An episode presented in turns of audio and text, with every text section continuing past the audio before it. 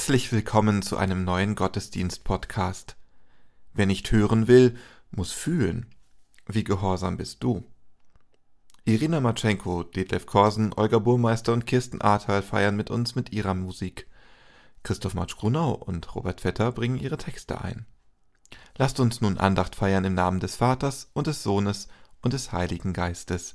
Amen.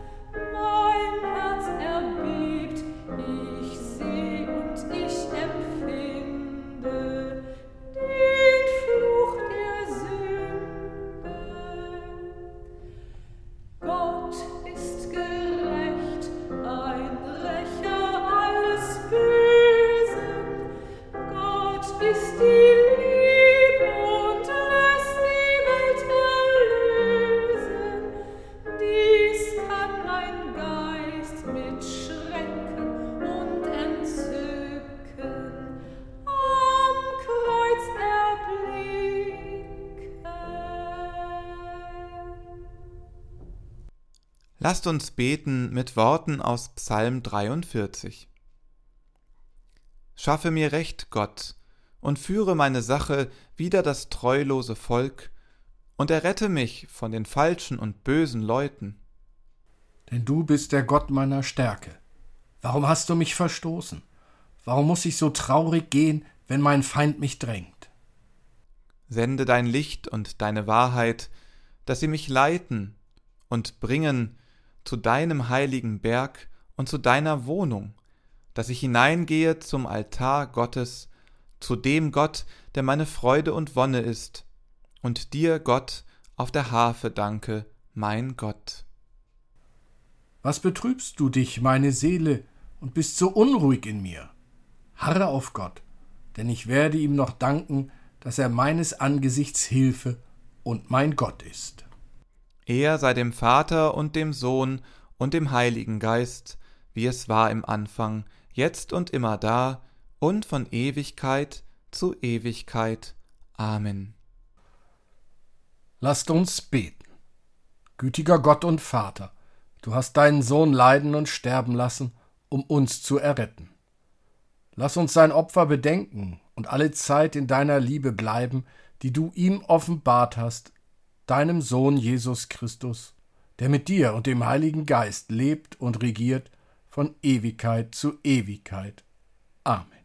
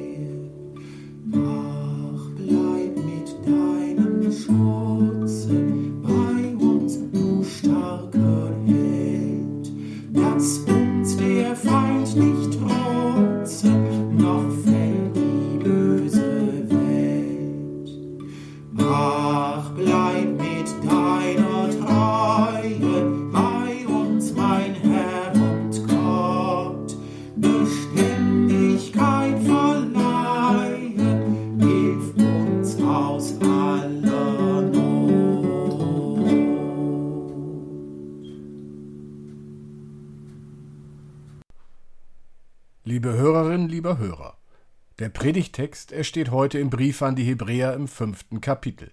Dort heißt es, und er hat in den Tagen seines irdischen Lebens Bitten und Flehen mit lautem Schreien und mit Tränen dem dargebracht, der ihm vom Tod erretten konnte, und er ist auch erhört worden, weil er Gott in Ehren hielt. So hat er, obwohl er Gottes Sohn war, doch an dem, was er litt, Gehorsam gelernt. Und als er vollendet war, ist er für alle, die ihm gehorsam sind, der Urheber des ewigen Heils geworden. Räum dein Zimmer auf. Sei um 22 Uhr wieder zu Hause. Mach deine Hausaufgaben. Leg doch wenigstens beim Essen das Smartphone weg. Auf diese Regeln reagieren Kinder und Jugendliche oft mit Unverständnis. Ach Mama, Papa, nervt nicht. Zum Leben in einer Familie gehören Regeln und Anweisungen dazu. Eltern beschließen Regeln, weil sie ihre Kinder lieben. Sie wollen ihnen das Beste ermöglichen. Oft sind Regeln gerade deswegen so streng, weil sie die Kinder schützen sollen. Die Auseinandersetzung mit dem Sinn und Unsinn von Regeln ist für Kinder ein guter Ausgangspunkt, das Leben mit all seinen Herausforderungen zu bewältigen. Eine alte Redensart lautet Wer nicht hören will, muss fühlen. Sie stammt aus einer Zeit, in der es üblich war, Kinder mit Schlägen zu bestrafen, wenn sie nicht auf ihre Eltern oder ihre Lehrer hören wollten. Es ist gut, dass diese Zeit vorbei ist. In den meisten modernen Familien gibt es längst friedlichere Wege, um dem Kind das Übertreten von Regeln deutlich zu machen. Doch diese Redensart hat auch eine andere Bedeutung. Wenn sich ein Kind nicht an gesetzte Regeln halten will, kann es passieren, dass genau das eintrifft, wovor das Kind bewahrt werden sollte. Ein Beispiel wäre hierfür die heiße Herdplatte. Für ein kleines Kind ist die Regel fast nicht auf den Herd sehr abstrakt. Warum sollte es nicht dorthin fassen? Die Eltern arbeiten doch auch am Herd. Doch der Kontakt mit der Hitze, der im schlimmsten Fall mit Verbrennungen, im besten Fall mit einem gehörigen Schreck endet, sorgt dafür, dass das Kind etwas Neues lernen muss. Hitze ist gefährlich und tut weh. Wollen wir hoffen, dass die Regel, die die Eltern aufgestellt haben, vorher berücksichtigt wird. Sie hat einen Sinn. Jesus Christus am Kreuz. Der Text konfrontiert uns mit einem Thema, das sich durch die ganze Passionszeit zieht. Auf den ersten Blick ist die Szene schnell erfasst. Christus stirbt am Kreuz, das Grab aber ist nach drei Tagen leer, die Grundlage unseres Heils. Doch ist es mit dieser kurzen Feststellung getan? Im Hebräerbrief wird Jesus Christus von seiner menschlichsten Seite gezeigt. Er hängt am Kreuz und schaut nach oben zum Himmel. Er leidet. Er öffnet seinen Mund. Er bittet. Er fleht. Er schreit. Er heult. Tränen laufen über sein Gesicht. Laut klagt er über seinen Schmerz. Jesus ist einsam. In Trauer wendet er sich an seinen Vater. Kann nicht dieser Vater ihn vor dem Tod retten? Wie kommt es dazu? Gerade eben noch ist Jesus ein beliebter Mann gewesen. Im Auftrag Gottes hat er den Menschen geholfen, ihnen die Gebote Gottes erklärt und ihnen Gottes Liebe geschenkt. Nicht überall ist sein Wirken auf Gegenliebe gestoßen. Weil er das Kommen eines neuen Gottesreiches ankündigt, fürchten einflussreiche Männer, dass Jesus die bestehende Ordnung außer Kraft setzen will. Auf einem Esel ist Jesus im Gefolge einer jubelnden Menge in Jerusalem eingezogen. Für sie ist Jesus ein Gesandter Gottes. Als er im Tempel die Tische der markttreibenden Händler umwirft und damit demonstrativ den Tempelkult angreift, wird es den Machthabenden zu viel. Jesus wird verraten, festgenommen, verhört, verurteilt. Dabei ist Jesus doch im Auftrag des Herrn seines Vaters unterwegs gewesen. Von Gott hat Jesus gesagt bekommen, was er zu tun hat, wohin er zu gehen hat. Jesus folgt dem Willen seines Vaters und geht diesen schweren Weg bis zuletzt, bis in den Tod. Jetzt hängt er sterbend am Kreuz. Dies alles erfahren wir aus den Evangelien. Der Verfasser des Hebräerbriefes begnügt sich nicht mit einer einfachen Darstellung vom Kreuz. Das laute Geschrei und die Tränen werden nicht ausgeblendet. Hier am Kreuz hängt kein strahlender Held, sondern ein Mensch, der leidet und in seiner Anfechtung und seinen Emotionen ernst genommen wird. Ein Mensch, der mit uns auf Augenhöhe ist. Ein Mensch mit einer überraschenden Motivation. Dein Wille geschehe, Gott. Er gehorcht. Gehorsam. Dieses Wort kann Unbehagen auslösen. Es erinnert an Menschen, die auf Befehl Dinge tun, ohne sie zu hinterfragen. Für einen Soldaten war es in der Geschichte der Menschheit lange undenkbar, den Befehl eines Machthabers zu verweigern. Was der Kaiser oder der König sagte, war Gesetz. Dagegen ungehorsam zu sein, wurde von der Gesellschaft nicht akzeptiert. Heute wissen wir, dass blinder Gehorsam, der sich unter die Willkür des Unrechts stellt, großen Schaden anrichtet. Sowohl an denen, gegen die sich die Taten richten, als auch an denen, die dieses Unrecht zufügen müssen. Die Bibel versteht unter Gehorsam etwas anderes. Es geht um das Verhältnis der Menschen zu Gott. Im Alten Testament bedeutet Gehorsam zunächst, dass der Mensch auf Gott hin ausgerichtet ist und seinen Willen tut. Der Mensch soll sich in seiner Hingabe zu Gott nicht zurückhalten. Dieser Gehorsam ist nicht blind, sondern bezieht sich verantwortungsvoll auf die Gebote und Weisungen Gottes. Gott hat mit seinem Volk einen Bund geschlossen und Israel befreit. Im Gegenzug hält der Glaubende diesen Bund heilig. Für das Neue Testament ist der Gehorsam im Glauben keine rein menschliche Leistung. Vielmehr begründet sich dieser Gehorsam darin, dass Gott den Menschen bedingungslos erlöst und zum Glauben befreit hat. Der Mensch soll dafür Verantwortung für Gottes Schöpfung übernehmen. Das kann er tun, indem er sich für die Gerechtigkeit und seinen Nächsten einsetzt. Gehorsam kann nach biblischem Verständnis also auch bedeuten, dass ein Mensch versucht, das Beste für seine Umwelt zu erreichen und anderen Menschen ein gutes Leben zu ermöglichen. Heutzutage geschieht verantwortungsloses Handeln überall dort, wo zu einem Gehorsam aufgefordert wird, der die Rechte anderer Menschen stark einschränkt oder das Leben ganz unmöglich macht. Gehorsam im besten Sinne hingegen verpflichtet sich der Freiheit. Es ist eine Folge des klassischen Freiheitsverständnisses. Meine Freiheit hört da auf, wo die Freiheit des anderen anfängt. Diese Grenze wahrzunehmen und zu wahren, ist eine Form von Gehorsam. Menschlicher Gehorsam sollte daher immer kritisch geprüft werden. Wie kommt er zustande? Welchen Einfluss hat er? Kann er neue Energien bereitstellen? Welche Ziele hat er? Jesus leistet Gott Gehorsam. Er gehorcht Gott aber nicht blind. Als Sohn Gottes hat Jesus eine besondere Verantwortung zu tragen und kann sich nicht auf einen Familienbonus berufen. Er kann sich seinem Vater nicht verweigern. Im Gegenteil, Jesus ehrt seinen Vater und tut deswegen alles, was ihm aufgetragen wird. Es klingt zynisch. Durch alle Erfahrungen, die Jesus während seines Lebens gemacht hat, durch alles, was er über die Menschen und den Weg Gottes mit ihnen herausgefunden hat, durch den Schmerz, den er in seiner Hinrichtung erleiden muss, hat Jesus den Gehorsam gelernt. Jesus leistet Gott in seiner Situation Gehorsam, in einer Situation Gehorsam, die auswegloser nicht sein kann. Im Sterben am Kreuz. Es wäre nur menschlich, an dieser Stelle den Gehorsam zu verweigern. Was hat er denn jetzt noch von diesem Lernerfolg? Jesus klagt und weint, bittet und fleht. Hat ihn Gott verlassen? Gott könnte ihn doch jederzeit aus dem Tod retten. Lässt da ein Vater seinen Sohn im Stich? Es geschieht kein Wunder. Obwohl er Gottes Sohn ist, bleibt Jesus jeder Ausweg versperrt. Das Einzige, was ihm bleibt, als er stirbt, ist sein Gehorsam zu Gott. Doch damit ist nicht das letzte Wort gesprochen. Jesus muss nicht im Tod bleiben. Er hat gelitten, er hat gelernt, er war gehorsam. Gott erhört Jesus und lässt ihn auferstehen. Der Vater wendet sich dem Sohn endlich zu.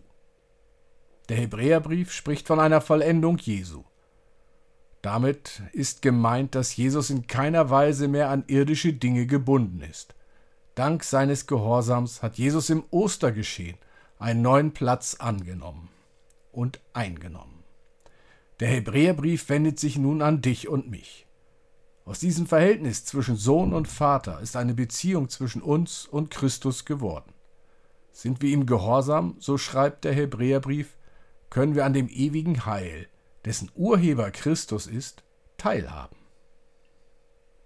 Das wirft erneut die Frage auf, wie wir Gott gegenüber gehorsam sein können. Der Gehorsam zu Gott ist kein Gehorsam zu einer staatlichen Autoritätsperson. Gott möchte für uns sein wie ein Vater oder eine Mutter.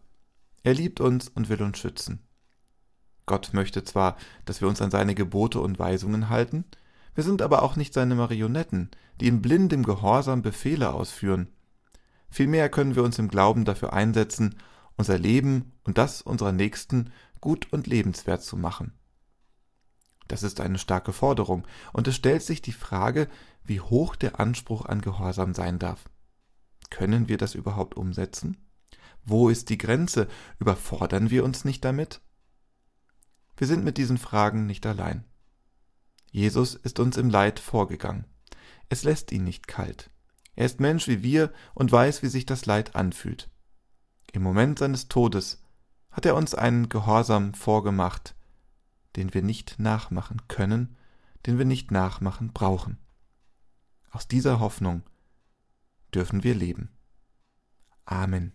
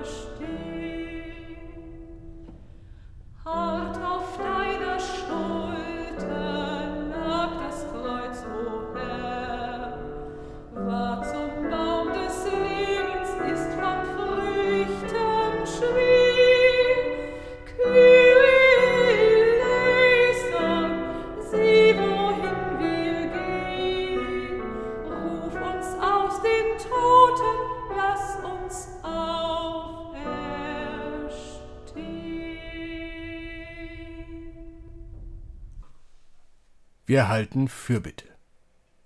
Was sind wir so unruhig in unserer Seele? Sende uns dein Licht, guter Gott, damit wir ein Ziel erkennen und einen Weg zu einer Welt, in der Friede und Gerechtigkeit herrschen. Was sind wir so aufgeregt in unserer Seele? Sende uns deine Wahrheit, guter Gott, damit wir Falsches von Rechtem unterscheiden und erkennen, was unsere Aufgabe ist. Was sind wir so verstört in unserer Seele? Sende uns deinen Geist, guter Gott, damit wir uns von Ängsten lösen und Mut fassen, um da zu sein für die, die uns brauchen. Was sind wir so betrübt in unserer Seele? Sende uns deinen Trost, guter Gott, damit wir andere trösten können und Zeugen werden für dein Licht und deine Wahrheit. So finden wir Ruhe bei dir, verlassen den Bannkreis der Sorge um uns selbst und bringen vor dich all die, die dein Licht und deine Wahrheit brauchen die Gefangenen, die Hungrigen, die Verlassenen, die Erschöpften, die Verwirrten, die Heimatlosen. Wir warten auf dich. Komm uns nah, dann werden wir dir danken, dass du unser Gott bist. Amen.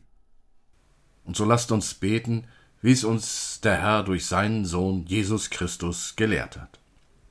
Vater unser im Himmel, geheiligt werde dein Name dein Reich komme, dein Wille geschehe, wie im Himmel so auf Erden.